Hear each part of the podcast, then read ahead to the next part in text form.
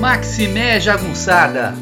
Bem-vindos e bem-vindas a Urucuia, um podcast feito para te ajudar a ler Grande Sertão Veredas e outras obras no nosso amado João Guimarães Rosa. Eu sou o Marcos Alvito. Bom, pessoal, o episódio de hoje, o programa de hoje é a quinta aula do A Hora e Vez de Augusto Matraga, um curso que é, que eu dei, depois gravei num gravadorzinho digital, mas agora que tem o um podcast, eu estou colocando esse curso todinho, disponibilizando gratuitamente para vocês, tá? Espero que vocês estejam gostando. Esse texto é um texto maravilhoso, muito envolvente, engraçado, cheio de suspense, cheio de ação. É um narrador Guimarães Rosa no melhor da sua forma e já se preparando para escrever mais tarde Grande Sertão Veredas. Então, Lá vai a quinta aula de A Hora e Vez de Augusto Matraga. Espero que vocês gostem. Um beijo, tchau. Tá? Bom, hoje nós vamos fazer uma brincadeira diferente. Tá? Hoje a brincadeira é diferente. É... Primeiro eu vou resumir em que ponto a gente está, para depois eu explicar a brincadeira. Né? A gente está no seguinte ponto. No Augusto, depois de ser literalmente desmanchado pelos capangas de, do Major Consilva e pelos próprios ex-capangas dele, né? Ele se joga voluntariamente no fundo do abismo, talvez querendo até se suicidar, é, cai perto da cafua do preto e da preta que moravam ali escondidos, né? evidenciando o lugar social do negro naquele momento no Brasil, 1946 e o preto e a preta, muito bondosamente, literalmente ressuscitam o Ion Augusto, quer dizer, cuidam dele com todo carinho, né? Mesmo vendo que ele provavelmente era um homem brabo, imagina um homem branco, já de uma certa idade, né, cara de proprietário, falando, variando e falando em maldade, em quebrar, em matar, eles mesmo assim cuidam, né? Primeiro eles cuidam do corpo, depois eles cuidam da alma, falando para esse homem rezar, para ele se aquietar, trazem um padre. O padre dá uma direção de vida a esse homem, que é o Augusto, né? ensinando a ele a perdoar, a esquecer aquela natureza vingativa, violenta, ensinando a ele que a alma dele não estava perdida, que se ele pedisse perdão a Deus, se ele buscasse a salvação, ele conseguiria se salvar principalmente se ele orasse e trabalhasse. Então ele, é, com essa orientação né, do padre que disse a ele que tudo tinha a sua hora e a sua vez. Tá? Ou seja, que ia chegar o momento certo para ele obter a salvação. Né? E ele acrescenta uma pitadinha de pimenta a esse ditado, né, esse provérbio, assim, eu vou para o céu nem que seja a porrete, né, que era o estilo do Ion Augusto, era a natureza do Ion Augusto. Depois dele melhorar de corpo, né, o corpo dele está relativamente curado, eles saem fugindo né, daquele, é, daquele fundo de abismo, mas que era próximo do arraial do Murici, onde antes o Augusto tinha cometido todas as suas maldades e, portanto, eles estavam né, sujeitos a uma vingança, né? tanto o padre Major Consilva quanto parte de outras pessoas. Eles fogem dali e ali a, a, o, o, o, Rosa descreve com quase que uma fuga de, de negros aquilombados, amocambados, né? aqueles negros que fugiam da escravidão. E ele está fugindo da escravidão também, porque está querendo libertar sua alma. Eles vão para onde o Augusto tem um pequeno sítio, um sítio que ele nem ligava, nem sabia que ele tinha, mas foi a única coisa que sobrou, que não era significativo, num, num povoado chamado Tombador, né? Porque ele, tombador é ele que tinha tomado o tombo, e tombador é onde a dor tomba, onde a dor vai tombar, onde a dor vai cair, onde essa dor vai ser desconstruída. Ali ele incorpora a figura né, do bom samaritano. Ele trabalha para todo mundo, sem pedir nada em troca, sem querer conversa, ele só vai à missa junto com as velhas corocas e tal, que o autor chama mesmo de velha coroca, das beatas e tal, né? E ele ficaria muito bem durante seis anos, seis anos e meio, machucando o corpo e recuperando a alma. Né? Até que depois de seis anos, seis anos e meio, nós chegamos na aula passada, né? Na aula passada a gente viu isso. Chega no povoado do Tombador, uma coisa que nunca ninguém tinha visto, porque o Tombador não era um lugar importante, não era um lugar de riqueza, de comércio, de gente poderosa, né? Não era um lugar para ser atacado por bandido. Mas chega um grupo de bandidos, né? um grupo de jagunços, um grupo de cangaceiros, né? liderados pelo seu Joãozinho Bem ele mais oito homens. Ele chega no povoado, todo mundo morre de medo, e o Augusto corre na direção do chefe, o seu Joãozinho Bem e imediatamente convida seu Joãozinho Bem para se arranchar na casa dele. Seu Joãozinho Bem pensa que é só ele, mas não é, ele diz que está convidando o bando todo. Aí o preto e a preta vão trabalhar a beça, né? E vão recolher no povoado todo para tratar bem daqueles das pessoas tão importantes, né? Digamos assim. Eles vão recolher comida, bebida, e esses homens vão comer, beber. E o seu Joãozinho Bem Bem vai gostar muito, muito de Augusto. Desde que ele olha o Augusto, a maneira de andar do Augusto, eles já se reconhecem.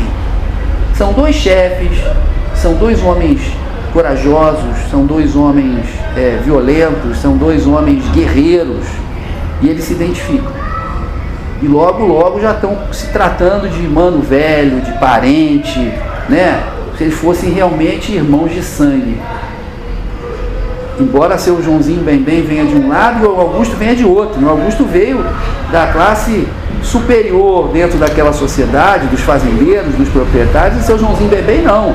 Ele veio dos deserdados, né? ele alcançou uma posição de respeito no submundo, né? a partir das suas atividades criminosas mas eles se tocam nesse temperamento da guerra, da violência. É... E aí, seu Joãozinho Bem é, faz um convite ao Augusto, para o Augusto se juntar a ele, se juntar à tropa dele. O Augusto chega a pegar um, um, uma arma e, a, e, e, experimentar dois tiros, acerta um. Todo mundo vê que ele, que ele atira bem, né? Ele fica siderado, digamos assim, com as armas, com os homens do, do, do seu Joãozinho Bembê, né, com poderio, né, vendo que era uma tropa extremamente preparada para a guerra, né, ele fica fascinado.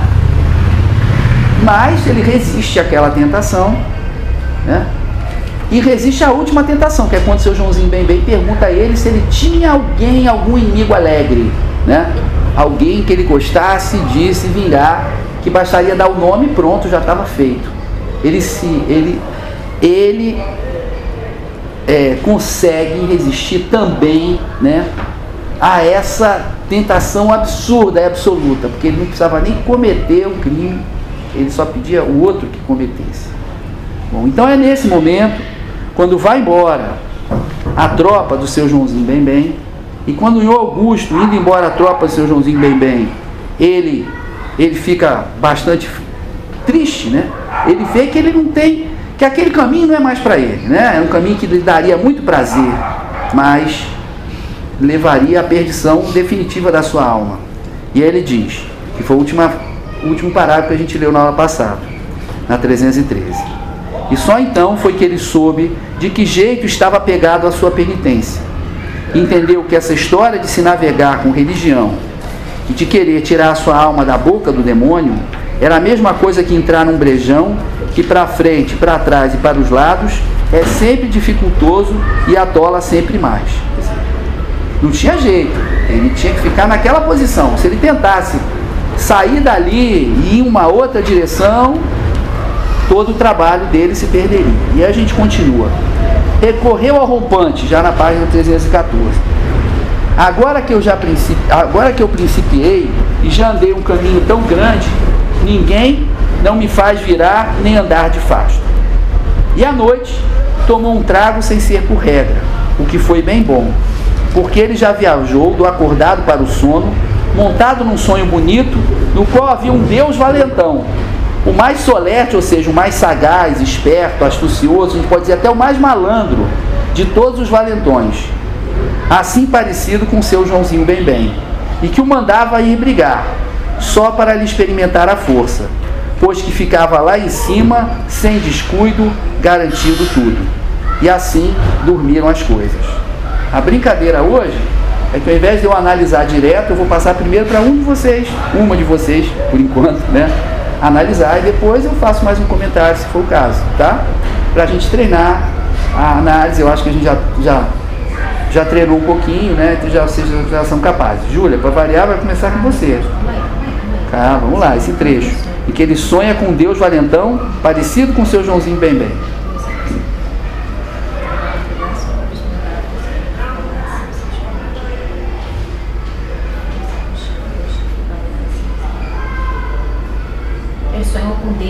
Deus estava. Que Deus era um Deus valentão, ou seja, um Deus cangaceiro, um Deus bandido, né? O mais solete, o mais malandro de todos os bandidos até. Era um Deus híbrido. Mandava brigar só para experimentar a força, depois que ficava lá em cima sem escuro, Não sei, era um Deus que estava do lado dele. Não entendi. Parece que estava botando ele à prova, não era o caso, né? Porque Deus era valentão também. Qual é o grande problema dele? Ele quer salvar a alma dele, não é? Sim. Mas ele tinha vontade de entrar naquele mundo de Bambaruá, Bambaruê, né? E ferragem. E sair pelos campos barbarizando junto com a tropa de seus de bem bem, não é isso? Uhum. Mas era uma coisa ou outra coisa. E uma coisa fazia perder a, perder a alma, e a outra era o caminho dele para salvar a alma. Ele está sonhando com a possibilidade dele ter as duas coisas ao mesmo tempo. Era um Deus, era Deus, então portanto ele estava salvando a alma, mas um Deus valentão, malandro e sagaz, diz assim: vai lá lutar. Na verdade, ele está antecipando o final da história. Que no final da história ele vai salvar a alma graças à capacidade guerreira dele gasta a força dele. A força, a capacidade guerreira, a coragem. Então aqui, o que no momento é uma dicotomia impossível, né, de ser, digamos assim, superada, e que só é superada no sonho, depois, mais adiante, quando chegar a hora e a vez dele, o que, que vai ser a hora e a vez? Né? Vai ser quando ele vai ter uma oportunidade, por conta da circunstância, né? De ao mesmo tempo ser valente, corajoso, guerreiro e salvar sua alma. Que até agora ele está salvando a alma rezando, trabalhando, se abstendo dos prazeres, se abstendo da luta, se abstendo da guerra, né? Só que aqui ele tem um é, sonho que ao mesmo tempo é Deus, é, é premonitório. É um sonho engraçado, né? Um Deus valentão e malandrão dizendo, vai lá lutar e tal, não sei o quê, mas ao mesmo tempo só para ver qual era a força dele, porque o Deus estaria garantindo tudo. Né? Então é uma, é uma situação que não existe nem na esfera da religião, tá? nem existe na esfera é, é, da guerra, certo? Ela não é garantida por Deus, não tem como. Deus não garante. Acho que né? está fazendo uma desconstrução né, da ideia da religião de um único Deus. Existe a pluralidade, a ideia de que Deus não é só, entre aspas, o, o bom ou o bem. Né? Esse Joãozinho aí, assim, diminutivo, a proximidade que ele carrega e a repetição do bem, bem, aquilo que é bom na primeira leitura pode vir a ser o mal. Aquilo que parece o mal pode ser, pode vir a ser o bem. Então ele vai fazer, na verdade, uma desconstrução, porque na prática, na observação, o Joãozinho Bem Bem é para ser temido. Para ser temido porque ele é um bandido, ele é um cagaceiro, cagaceiro ele é o chefe, ele é um jagunço, ele mata, ele faz e acontece. E ele deveria receber mal uma traga, mas na verdade, bom, uma traga não, que ele não é uma traga nesse momento, deveria receber mal, mas há uma simpatia e um reconhecimento. Talvez ele esteja colocando a ideia de que, como no final é o Joãozinho Bem Bem que dá a ele a chance de ir para o céu, aproveite, né? Que o Deus pode estar também no, no momento que você enxerga como algo negativo e que vem para te salvar. E que aquilo que é a ordem estabelecida, ordinária, comum, pode ser exatamente o que parece que é muito bom, mas é o caminho da, da nação, da perdição. Então acho que ele está trabalhando, que é uma constante no Guimarães Rosa, essa ideia da relativização do bem e do mal, do questionamento, da desconstrução. Eu, eu concordo com tudo. É Acho apenas que não se aplica a esse trecho. Por quê? É, Para mim, qual é a principal. É, qual o principal método de análise de um texto literário, né? sobretudo de um texto literário? É você analisar cada parte remetendo sempre ao todo, tá? remetendo sempre ao contexto mais geral. No contexto mais geral, aqui é o momento de desorientação do Ion Augusto. É um momento que ele se vê atravessado por dois desejos completamente diferentes. Daí até esse sonho ele ter algo de bem-humorado, né? Um Deus valentão e malandro, né? Não é nem um Deus mau, mas é um Deus valentão e malandro. Uma coisa é, é uma coisa pouco usual. E que mandava ele brigar só para ver se ele tinha força ou não, porque aquilo nem, nem a sério era, nem a briga não era nem a sério. Então, a meu ver, aqui é quase que uma. Ele está demonstrando como psicologicamente ele está atravessado né, por duas dimensões. Uma dimensão é da natureza dele, que é de homem guerreiro, ele não vai deixar, não vai deixar de ser isso nunca. E a outra dimensão ele adquiriu a ferro e fogo, literalmente, que é a dimensão da humildade, da fé, da fé na religião, tá? Agora, efetivamente, ao mesmo tempo, também, e aí eu concordaria plenamente com a, com a Monique, né? Já se anuncia um outro lado de Deus, certo? Deus nem sempre é, é simplesmente oração, humildade, abstinência, restrição, tá? Existe o Deus que vinga. Quando aquele Senhor, mais para frente, a gente vai ter um Senhor que vai pedir pela força de Deus. Força de Deus. Então aí literalmente essa e o Augusto vai ser o braço de Deus aí. Vai ser essa força de Deus se manifestando. Mas num contexto muito específico. Ele vai estar salvando uma família inocente, né, que ia ser barbarizada de várias formas. Então, aqui eu acho que a gente tem ainda é, mais uma brincadeira, né, do seu ele ele estava tão tão encalacrado que ele não queria sair desse, desse, desse brejo da religião e ele não sabia como ele ia sair do brejo da religião, como é que ia se salvar, né? E ele tem essa enorme tentação que vem até ele, literalmente vem até ele, estava quietinho no canto dele. Ele mesmo fala que aquele era um lugar que nunca passariam, mas eles passam. Né? E aí, é, eu acho que isso punhou Augusto, para ele não pirar, ele sonha, né? O que seria bom? Seria bom Deus valentão, né? Que ficasse lá me garantindo e tal, e até mandasse eu brigar. Quer dizer, eu estava de bem com Deus, estava de bem com a religião, e eu podia fazer o que eu gosto, que é brigar. Eu gosto é de brigar, né? Ele fala, mãe Quitéria, eu já briguei com o Sergipão Congo, monstro matador, entendeu? Eu briguei com a família inteira para levar a filha que numa semana que ela ia casar. Se ele arrumava a briga. Vocês lembram que no começo do, do, do, do conto, ele entrava nos lugares procurando ver. Se tinha briga, ele entrava para desapartar. E se não tinha, ele entrava para criar briga. Né? Ele é isso. É, é a natureza dele. E ele sabe que não vai poder fugir a isso. Mas como? Como é que eu vou fazer isso e ao mesmo tempo me libertar? Só se Deus fosse um Deus valentão, não é isso? Só se Deus fosse um Deus malandro. Bom, é uma das possibilidades. Eu acho que existem várias possibilidades de analisar. Vamos lá. Deu uma invernada brava, mas para o Augusto não foi nada. Passava os dias debaixo da chuva, limpando o terreiro, sem precisão nenhuma. E ele afundou mais ainda no brejo da religião, né? Trabalhando pesado. Depois intestou de pôr abaixo o mato. Intestar, eu pensava que fosse colocar na cabeça, né? Mas intestar é confrontar. Então ele, ele resolveu confrontar o mato, como se tivesse. O mato fosse o inimigo, né? É, o trabalho, mas como se fosse uma guerra.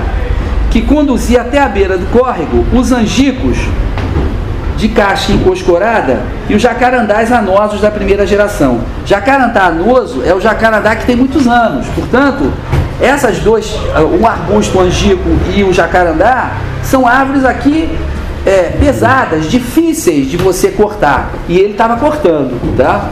Ele estava cortando de maneira é, pesada. E era cada machadada bruta com ele golpeando os troncos e gritando: Olha ele em guerra aqui. Ele está em guerra. Está trabalhando em guerra, como se fosse guerra. Diz assim: Eu vou botar esse mato abaixo. Eu vou derrubar esse jacarandá. Ele pega a árvore mais poderosa que tiver e ele mete uma chave e ainda por cima grita. Característica da guerra. Os pretos, que se estavam dando muito bem com o sistema, traziam-lhe de vez em quando um golinho, para que ele não apanhasse resfriado. E como para chegarem até lá também se molhavam, tomavam cuidado de se defender igualmente contra os seus resfriados possíveis, né? Se também aproveitar. Se é para beber cachaça, a gente também bebe, né? E ainda outras coisas tinham acontecido. E a primeira delas era que agora o Augusto sentia saudades de mulheres. Agora já recuperou totalmente né, a sua força, a sua vitalidade. E a força da vida nele latejava em ondas largas, numa tensão confortante, que era um regresso e um ressurgimento. Assim sim que era bom fazer penitência, com a tentação estimulando, com o rastro no terreno conquistado, com o perigo e tudo. Quer dizer, você vê que até a abstinência, ele transforma a abstinência num desafio guerreiro. Né? Ah, você é forte, eu sou mais forte. A vontade é forte, a vontade de, de ter uma mulher é forte? Não, eu vou ser mais forte, vou fazer a penitência. Né? Ele faz a penitência bem de acordo com o temperamento dele. Nem pensou mais em morte, nem ir para o céu. E mesmo a lembrança de sua desdita e reveses parou de atormentá-lo como a fome depois de um almoço cheio. Bastava lhe rezar e aguentar firme, com o diabo ali perto, subjugado e apanhando de rijo, que era um prazer. E somente por hábito, quase, era que ia repetindo. Cada um tem a sua hora e há de chegar a minha vez. Cristina, é a sua hora e a sua vez. Você passa? Tranquilo. Isabel. Você quer que eu comente? Esse último parágrafo, parágrafo de cima eu acabei comentando, mas esse ainda, aquele que é de sentir saudade de mulheres. Ah, esse último? Esse. Esse que já foi lido. Já foi lido, é. Eu acho que, que acaba que você falou um pouco também, que acho que aí essa, essa expressão regresso e ressurgimento. Eu acho que com essa questão da sexualidade dele, né? Essa coisa dele sentir o desejo por mulher, eu acho que completa, me parece, assim, os desejos dele, entendeu? Tanto o desejo da briga, ele, ele faz, quer dizer, para mim me bateu, que ele fez contato com toda a sua natureza. E ele está pronto.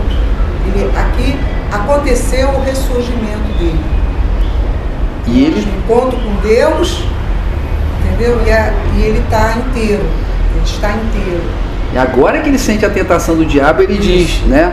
O e diabo ali perto, é, subjugado e apanhando de rijo, né? Dando paulada no diabo, quer dizer, porque ele sente a força enorme da tentação e ele não sucumbe.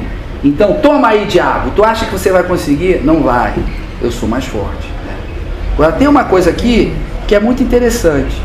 Um detalhezinho, mas esse detalhezinho, quando tem uma palavrinha assim, a gente deve prestar atenção. Guimarães Rosa é só sutileza.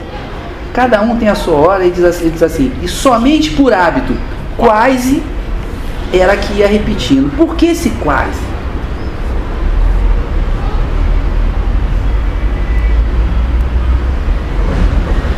Uma coisa. Se fosse, se fosse só por hábito, ele ia estar fazendo de maneira automática, né? Mas ele ainda, ainda acredita nisso. Perfeito.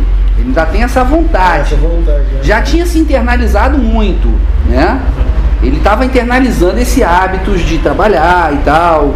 Ia chegar alguma hora, mas ele já não estava pensando, bom, mas quando vai chegar? Não estava mais pensando direto, mas tinha ainda esperança. É. Por isso que não é só hábito.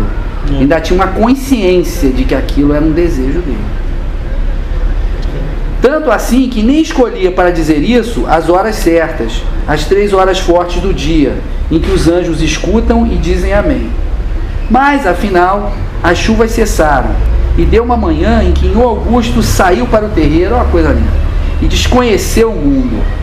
Um sol, tal qualzinho a bola de enxofre do fundo do pote, marinhava céu acima, num azul de água sem praias, com luz jogada de um lado, de um para o outro lado, e um desperdício de verdes cá embaixo. A maneira, a manhã mais bonita que ele já pudera ver. Eu acho que eu vou parar aqui. Monique.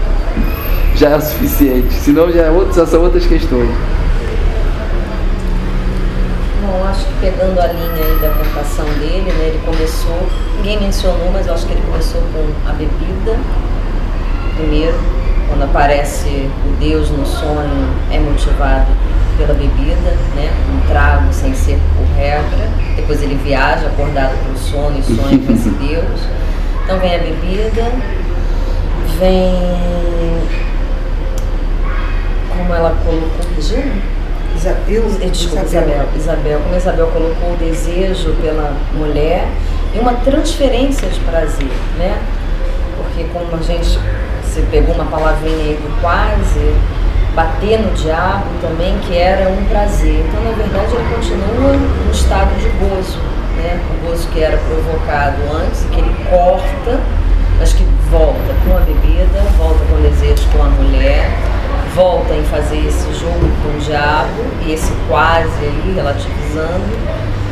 E agora para ficar bem, as três horas mais fortes do dia, seis horas, Ave Maria. Quais são as outras? Meio-dia. à noite. E? Noite. Seis Mas elas não são horas marcadas? Não. Deve ser seis da manhã, seis da tarde, meia-noite. Meia-noite? Meio-dia, né? Ou meio-dia? É, é, talvez. Talvez seja meio-dia.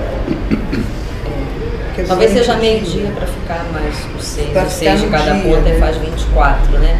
E ele está brincando, matemática, né? com esse renascimento aí, mas afinal as chuvas cessaram. Metaforicamente, a chuva, tudo que deveria ter sido lavado, colocado a, em prática, e surge amanhã, desconhecendo o mundo. Se ele desconhece, é como se fosse realmente o ser virgem que está nascendo. E acho bonita essa construção que ele faz com o espaço, com o sal, o sol, desculpe, tal qualzinho a bola de enxofre, diabo cheira enxofre, né? Do fundo do pote, do fundo do que ele era mesmo, né? Do mal, de uma praga. Marinhava céu acima. Então ele está trabalhando com, acho que a própria criação do universo como um todo, como se não tivesse limites ainda desenhados, quando ele coloca num azul de água sem praias, a luz jogada de um lado, de um lado para o outro, um desperdício de verdes acho que ele está fazendo uma hipérbole aí dessa natureza, desse cenário sem limites, mas especificando que é a manhã mais bonita que ele já pudera ver. Manhã, começo, nascimento,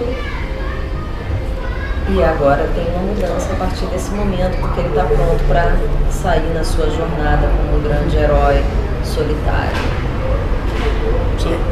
Fala, João com, com certeza já tiveram manhãs assim, né? Mas ele não estava vendo a vida é. daquela maneira. Então é. é tudo que é um. É uma questão... falando sobre o olhar é. dele, né? Exatamente. É o que ele é, consegue ver. Né? É, Quando ele, ele, ele, desconhece que agora ele renasce, né? Então, né? aquele hábito que ele tinha, né? De ver o mundo de uma determinada maneira, agora é um renascimento total, renascimento, ressurgimento, e ele começa a ver tudo novamente com seus olhos tão lavados aqui quanto essa. Né? Gente esse, esse que a Monique mostrou no disco que desconhecer o mundo é ótimo. Não, é maravilhoso. Desconhecer o mundo. Era meu, mas o Guimarães me roubou. Não, você, você levantou esse ponto. Estava capinando na beira do rego. Rego, né? Um, uma valeta, um sulco que conduz água. Então, né, para a plantação. De repente, na altura, a manhã gargalhou. Um bando de maitacas passava, tinindo guizos, partindo vidros, estralejando de rir. Eu não consegui achar estralejando, mas estralar é explodir, crepitar. Então, Pode ser, né? E outro, mais outro, e ainda outro mais baixo, com as maitacas verdinhas, grulhantes. Não consegui achar o que, que é grulhante. Gralhantes, fazendo barulho de gralha. Incapazes de acertarem as vozes na disciplina de um coro. Depois, um grupo verde azulado, mais sóbrio de gritos e em fileiras mais juntas. Uai, até as maracanãs e mais maitacas. E outra vez as maracanãs fanhosas. E não se acabavam mais. Quase sem folga. Era uma revoada estrelando bem por cima da gente e outra brotando ao norte, como pontozinho preto e outra, grão de verdura, se sumindo no sul. Levou o diabo, que eu nunca pensei que tinha tantos. E agora os periquitos, os periquitos de guinchos timpânicos. Só pode ser de estourar o tímpano, porque não tem essa palavra também. Uma esquadrilha sobrevoando a outra. E mesmo de vez em quando, discutindo, brigando, um casal de papagaios ciumentos. Todos tinham muita pressa. Os únicos que interromperam por momentos a viagem foram os alegres twins, os minúsculos twins de cabecinhas amarelas, que não levam nada a sério e que choveram nos pés de mamão e fizeram recreio aos pares, sem sustar o alarido. Mas o que não se interrompia era o trânsito das gárrulas. Gárrulas são tagarelas, né? Que cantam muito. Das gárrulas maitacas. Um bando grazinava, a mesma coisa, tagarelar também. Grazinava alto, risonho para o que ia na frente. Espera, espera! E o grito tremia e ficava nos ares, para o outro escalão que avançava lá atrás. Virgem, estão todas assanhadas, pensando que já tem milho nas roças? Mas também, como é que podia haver um de manhã, mesmo bonito, sem as maitacas? João, é contigo. É porque esse trecho todo é analisar esse trecho que eu acabei de ler. É, a gente hoje faz essa brincadeira nova. Tá no final do curso quase para a gente ir treinando. Todo mundo treinar, né?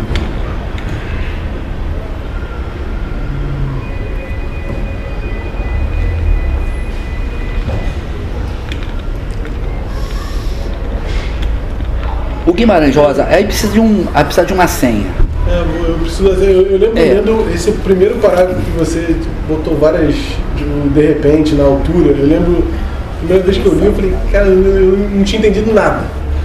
Assim, agora você dando. Você falou algumas palavras, eu Sim. não tinha entendido nada. Então, em termos de sentido, eu tô. Não, imagina aquela manhã linda, né? Aquele céu azul de água do mar, sem praia, né? e de repente bandos de pássaros de todas as cores, de todos os tipos, tamanhos, para lá, para cá, cada um fazendo um barulho, fazendo barulho. Quer dizer, é como se fosse a trilha sonora da vida, né? da alegria. O Guimarães Rosa, ele amava a natureza, mas o pássaro para ele tem um significado muito grande. No Grande Sertão Veredas, ele cita 103 tipos de pássaro. Que o sertão é uma região que não é que nem a Caatinga, tá? Não é, não é, não é tão árida como a Caatinga. Tem lá, né, é, as veredas, né, os seus lugares mais úmidos e tal. E o, a existência do pássaro, né, ela é símbolo de vida. Porque se tem se tem muito pássaro para lá, para cá, feliz, alegre, contente, parará, parará, é porque é, essa região não está né, é, é, é, sofrendo uma seca terrível que está matando as plantas, está matando os frutos. Então, é, ele até no Grande Sertão Veredas, ele tem um momento em que o, o, o Diadorim né, vai ensinar ao Riobaldo a observar a natureza. Ele ensina a observar os pássaros, a criação, a criaçãozinha de Deus. É o momento que ele está literalmente civilizando o Riobaldo. E aí ele chama atenção por um casal de pássaros, né? Que é o Manuelzinho da Croa. São os passarinhos muito pequenininhos que andam em pares e que ficam se beijando o tempo todo, né? E a Croa é um lugar do rio onde você tem um bancozinho de areia, faz como se fosse uma ilhazinha. Eles iam para a ilhazinha do rio e ficavam lá, se bicando. Então, naquele momento, o, o, o Diadorim está ensinando ao Riobaldo a apreciar a natureza, apreciar a beleza que tem na natureza como uma marca de humanidade. Né? Uhum. É, então, isso também representa aqui tem uma outra dimensão, além dessas todas que a gente está apontando da natureza, tem a dimensão de que o Augusto antes era um homem que era só violência.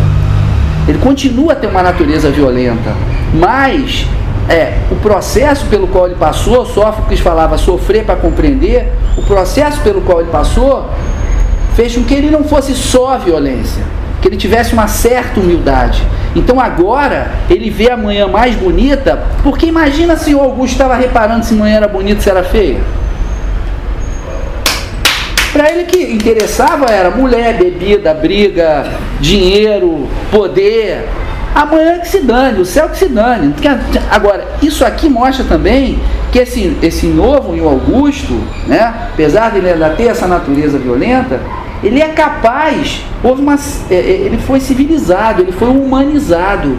Ele, enquanto ser humano, né, ele está muito à frente, ele está numa outra posição completamente diferente da que ele tinha antes. Não é só uma equivalência entre o renascimento dele e o renascimento da natureza, entre a vitalidade dele e a vitalidade da natureza.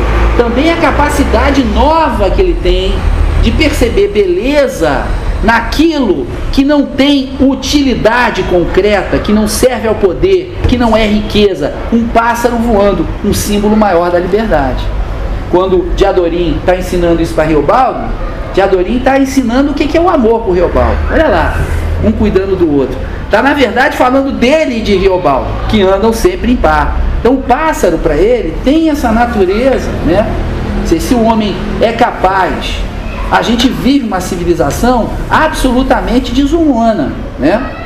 Porque ela não tem o menor pejo, o menor problema em destruir o que ela não consegue criar. Entendeu? Você, des você des destrói um baobá de 300 anos, você não cria um baobá de 300 anos. E aí, te dou todo o dinheiro, todos os cientistas do mundo, matemático, físico, escambau, faz um baobá de 300 anos aí para mim. Você não faz. Você faz carro, você faz foguete, faz um, faz um pássaro, Faz uma galinha, faz um ovo. Um ovo. Quero ver fazer um ovo. Então, essa, esse amor do, do, do Guimarães pela natureza era um amor também pelo homem. Né? Pelo homem que tem um coração bom o suficiente para poder perceber essa beleza dos pássaros. Que ele diz assim: não pode ter manhã boa, mesmo bonita, sem as maitacas, sem o pássaro faz parte da beleza, né? nos complementa. A gente sem elas, o que, que a gente é? Sem, sem essa natureza. Então também é um outro um Augusto que está surgindo aqui, né? completamente diferente. Também é a prova de que ele, ele não passou pelo que ele passou batido, à toa, sem, sem transformação. A gente fica meio preocupado, não, porque ele gostou de dar o um tiro, ele botou a mão lá no bíceps do, do Epifânio, ele perguntou se o Jurumim era rápido na faca, e tal. Isso aí ele tem, né? Que nem a Monique falou. O Guimarães está sempre mostrando dois lados. Né? Tudo é e não é.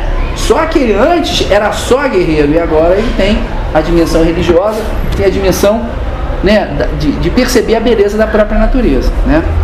Laura, se prepara que agora é contigo. O sol ia subindo por cima do voo verde das aves itinerantes.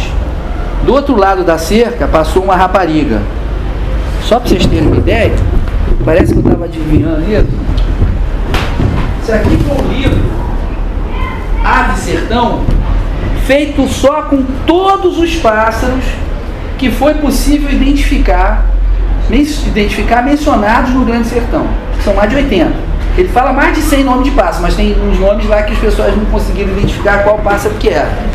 Então, o homem conhecia, ele conhecia, porque nem botar o um nome sem conhecer. Esses pássaros todos aqui, né?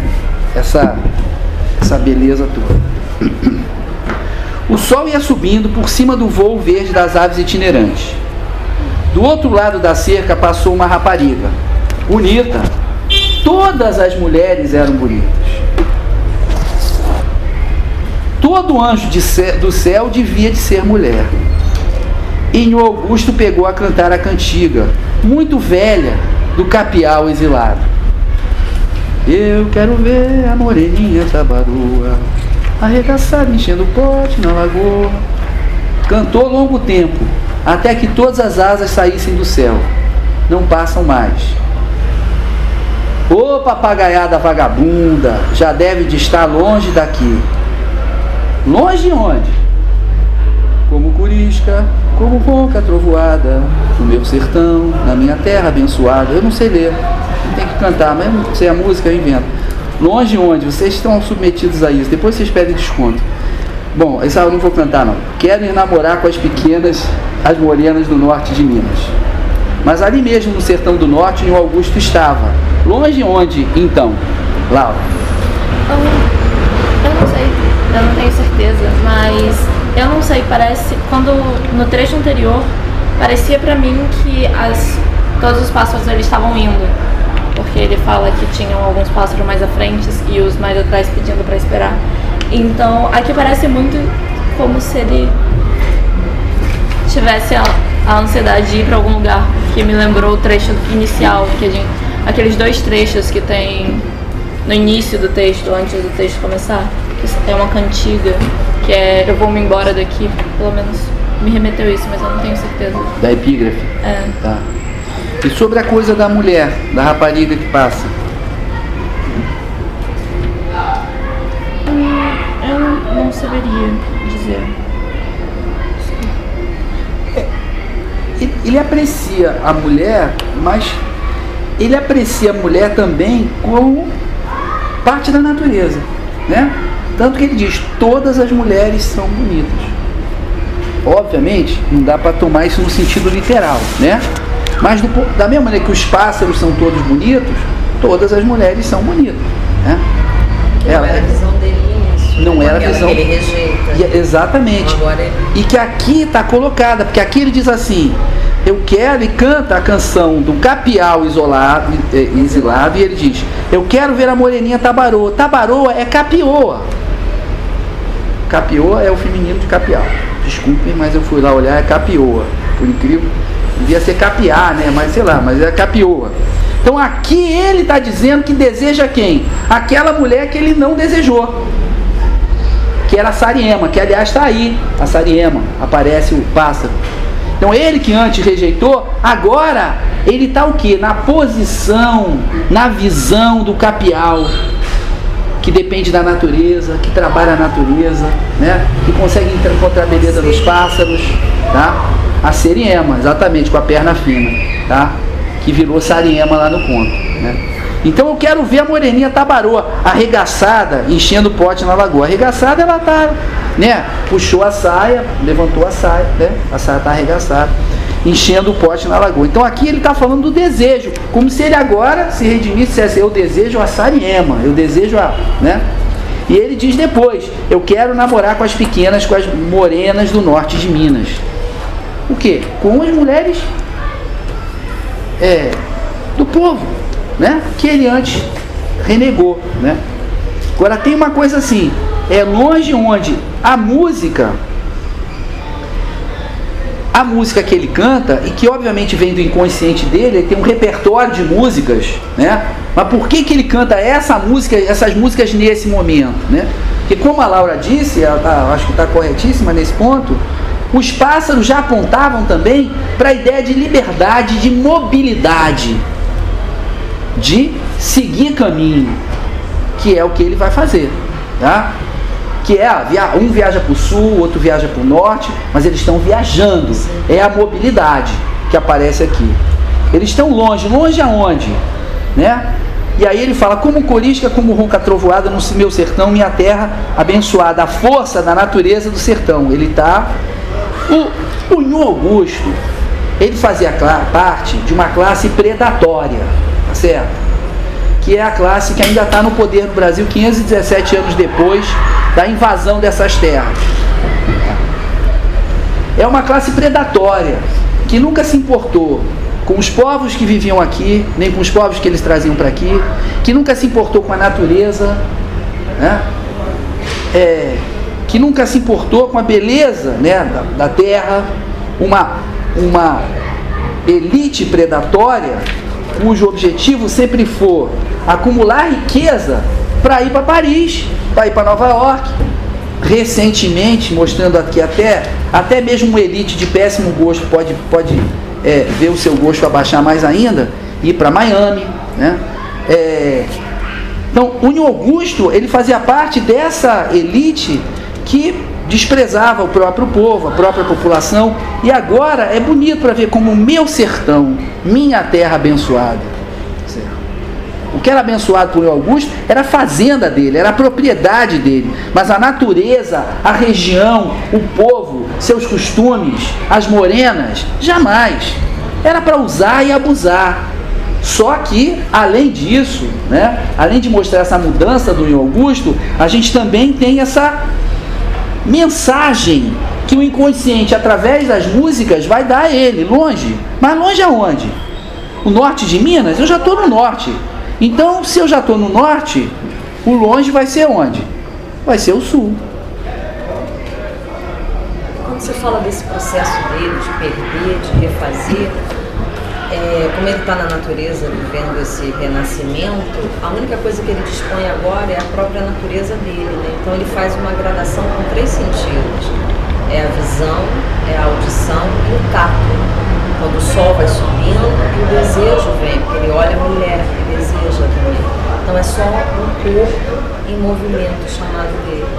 Tanto que ele vai levando a ideia do caminhar, do chamado, né, mas despertando nele visão, audição e tato.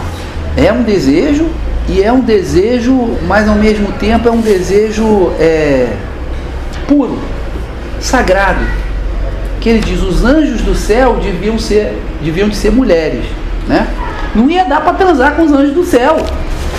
Mas ele está falando da beleza. Da beleza para ser apreciada não da beleza para ser é, desfrutada como coisa, como objeto. Ah, não viram? Como objeto, que era, o, que era o que o Augusto fazia. É interessante, né? Porque ele conhece, ele coloca no, no meio do livro, no meio do, do, do conto, né? Ele coloca o respeito à mulher como índice de humanidade. O respeito à mulher, para ele, é índice de humanidade nesse ponto. A desumanidade dele é marcada pela maneira como ele trata a mulher dele, a Dionora, como ele trata a filha dele, como ele trata a Sariema. Tá? E a, uma, a recuperação da humanidade dele vai ser marcada, né? inclusive no final, um dos motivos que leva ele a se apresentar e a lutar é que um bando de mocinhas, né, que não tinham culpa absolutamente nenhuma, iam ser entregues aos homens do, do seu Joãozinho Bebê. Ele entregar para os homens dele fazer o que quiserem. Seu Joãozinho Bebê diz, ah, eu nem gosto disso não, mas meus homens aí, eles que façam o que eles quiserem. E, e é um dos motivos pelos quais né, o, o Ion Augusto entra e luta. Então aqui a gente tem um desejo no sentido de vitalidade. Mas olha como esse desejo ele é sagrado, ele é belo, né? Todo anjo do céu devia de ser mulher. Pra, é, é, é, como se o, o Marajó estivesse fazendo a gente ficar certo de que não era um desejo desrespeitoso. Certo? Desejo em si não é desrespeitoso. Mas existem desejos desrespeitosos. Né? Bom, mas ali mesmo no sertão do norte, em Augusto estava. Longe onde então? Quando ele encostou a enxada e veio andando para a porta da cozinha, ainda não possuía ideia alguma do que ia fazer. Mas dali a pouco, não adiantavam para retê-lo os roubos reunidos de mãe preta Quitéria e de pai preto Serapião. É o desgraçado, perdão Rosa, brincadeira, né? Poderoso. É, meu querido Guimarães Rosa guarda até aqui, né? Para falar o nome do pai, preto Serapião. Aí fui pesquisar. Serapião é um santo que morreu em 1240, na época das cruzadas. O que, que ele fazia? Né? Ele ajudava a libertar cristãos presos pelos muçulmanos. Então já começou daí. Né? O cristão preso. Nil Augusto era um cristão preso pelo pecado. Né? Muçulmano infiel, pecado. E, mas não ficou só nisso. Ele foi morto cruelmente. Bom, para virar santo tem que ser morto cruelmente. De que maneira? Primeiro quebraram todas as juntas do corpo. Lembra do Augusto sendo desmanchado? De batendo e quebrando tudo, desconjuntando ele. Depois ele foi jogado do segundo andar da casa. Exatamente como o Augusto não foi jogado, mas ele se jogou. E hoje São Serapião é um santo famoso, famoso pelos olhos de São Serapião, óleos, não olhos. Os óleos de São Serapião que são usados nas juntas e nas dores do corpo. Não dá para achar que ele coloca o nome à toa, né? Tem mais. Hã? Tem mais. Tem mais para São Serapião? Tem, tem um deus egípcio também com a proximidade muito grande, que é o que cura dos doentes e ressuscita os mortos. Melhor ainda. Ferrou, né? Melhor ainda. Melhor ainda. Mais apropriado ainda. Mas obviamente ele devia estar jogando com os dois. Sendo o Rosa o Rosa, ele jogava com os dois. Né? Então ele escolhe os nomes assim de uma maneira. Outra semelhança, né? A gente estava falando na aula passada da semelhança com Machado, outra semelhança com Machado, né? Machado também não escolhia os nomes do, dos contos dele e, e romances à toa. Adeus, minha gente. Desculpa, fala. Graciliano, Graciliano Ramos. É. Bons escritores, né? Que faz parte. Nome é uma coisa muito poderosa, né? Pra deixar assim à toa, né? Mas a, a questão de deixar também é bem interessante, né? No começo não tinha nenhum dos dois, aí depois a mãe veio um pouco depois e o pai é quase no, no, no final. Adeus, minha gente, que aqui é que mais não fico, por, porque a minha vez vai chegar e eu tenho que estar por ela em outras partes. Agora ele já não está repetindo quase por hábito. Ele já está, a partir de todas essas mensagens da natureza, da música, etc., ele já está decidido a ir buscar a hora e a vez. Aqui é a sétima vez que ele fala na hora e a vez dele.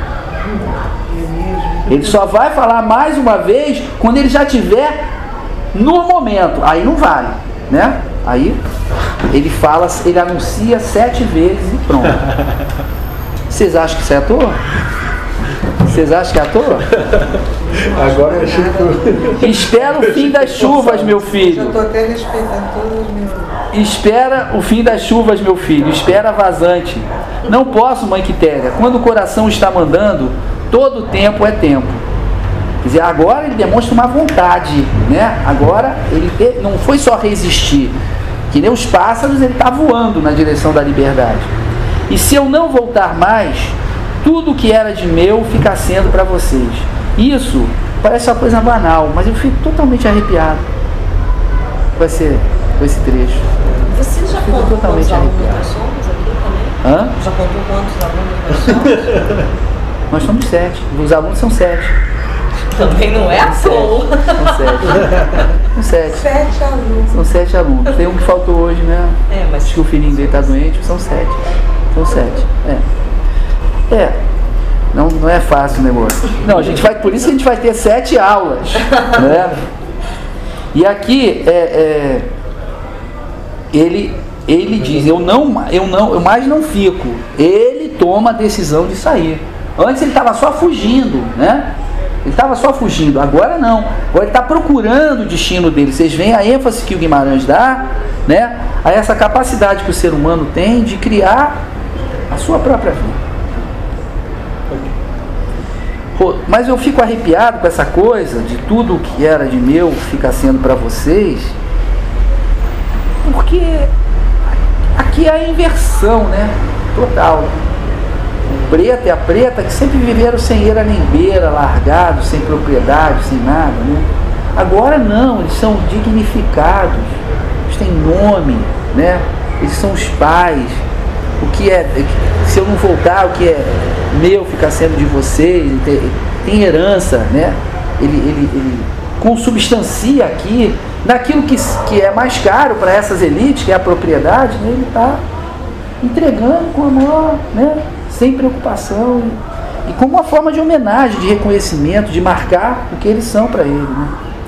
Rodolfo Merêncio quis emprestar-lhe um jegue. Que nada. Lhe agradeço o bom desejo, mas não preciso de montada, porque eu vou é mesmo a pé. Né? A humildade total. Mas de... Rodolfo Meirense apareceu? não? Apareceu do nada. Não, nunca tinha aparecido. Rodolfo Meirense. Mas depois aceitou, porque mãe Quitéria lhe recordou ser o jumento, um animalzinho assim meio sagrado, muito misturado às passagens da vida de Jesus. E aí agora ele está dando a pista, né? Jesus se sacrifica, né, a morte de Jesus para salvar. E todos sentiram muito a sua partida. Mas ele estava madurinho, né, como se fosse a natureza, ele fosse uma fruta, ele estava madurinho. Eu brinco, falo que o homem não fica nunca maduro. O homem ou está verde ou apodrece, mas tudo bem. Deve ser eu. De não ficar mais, e verde eu já não estou. E quando chegou no sozinho, espiou só para frente, só estou de verde.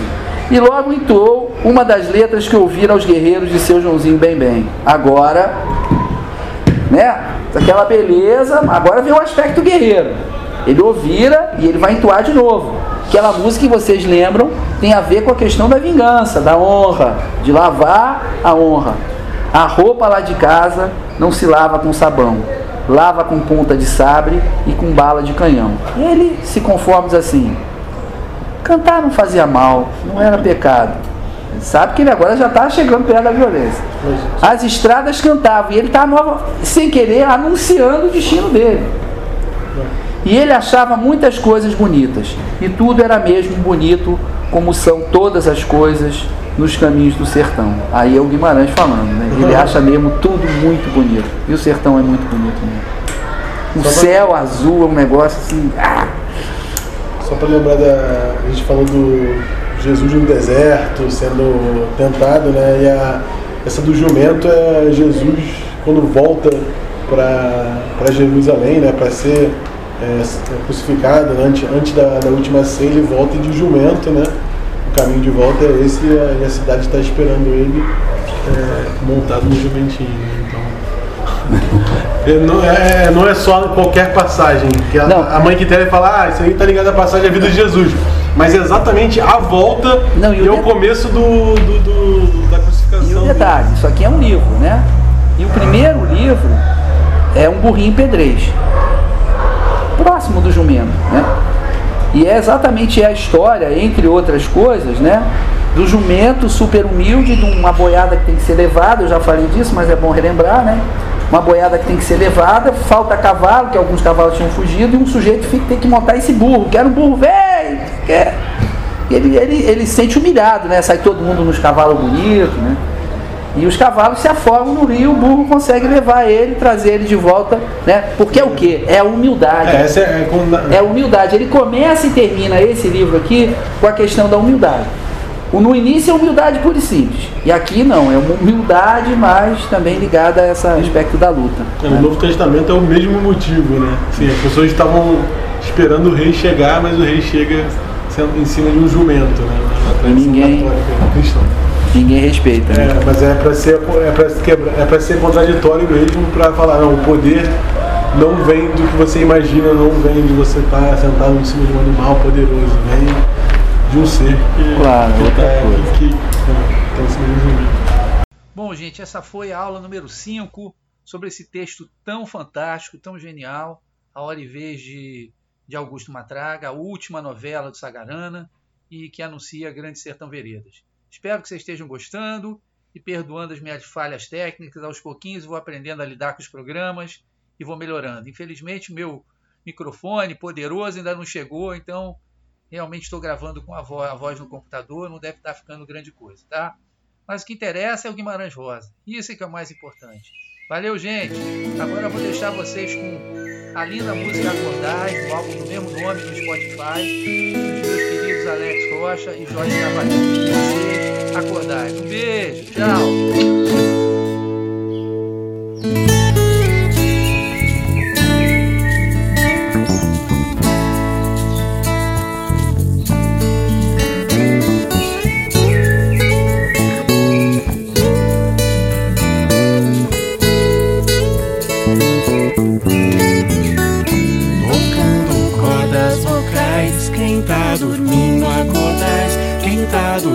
Acordais, quem tá dormindo acordais, a casa agora adentrais, quem tá dormindo acordais, quem tá dormindo acordais, quem tá dormindo acordais. Peço licença ao Senhor, trago cantigas de paz, viola fina ensaiando Sol nos quintais, passarinho vem se achegando. Som entre os laranjais, quanto mais vozes cantando, mais alegria.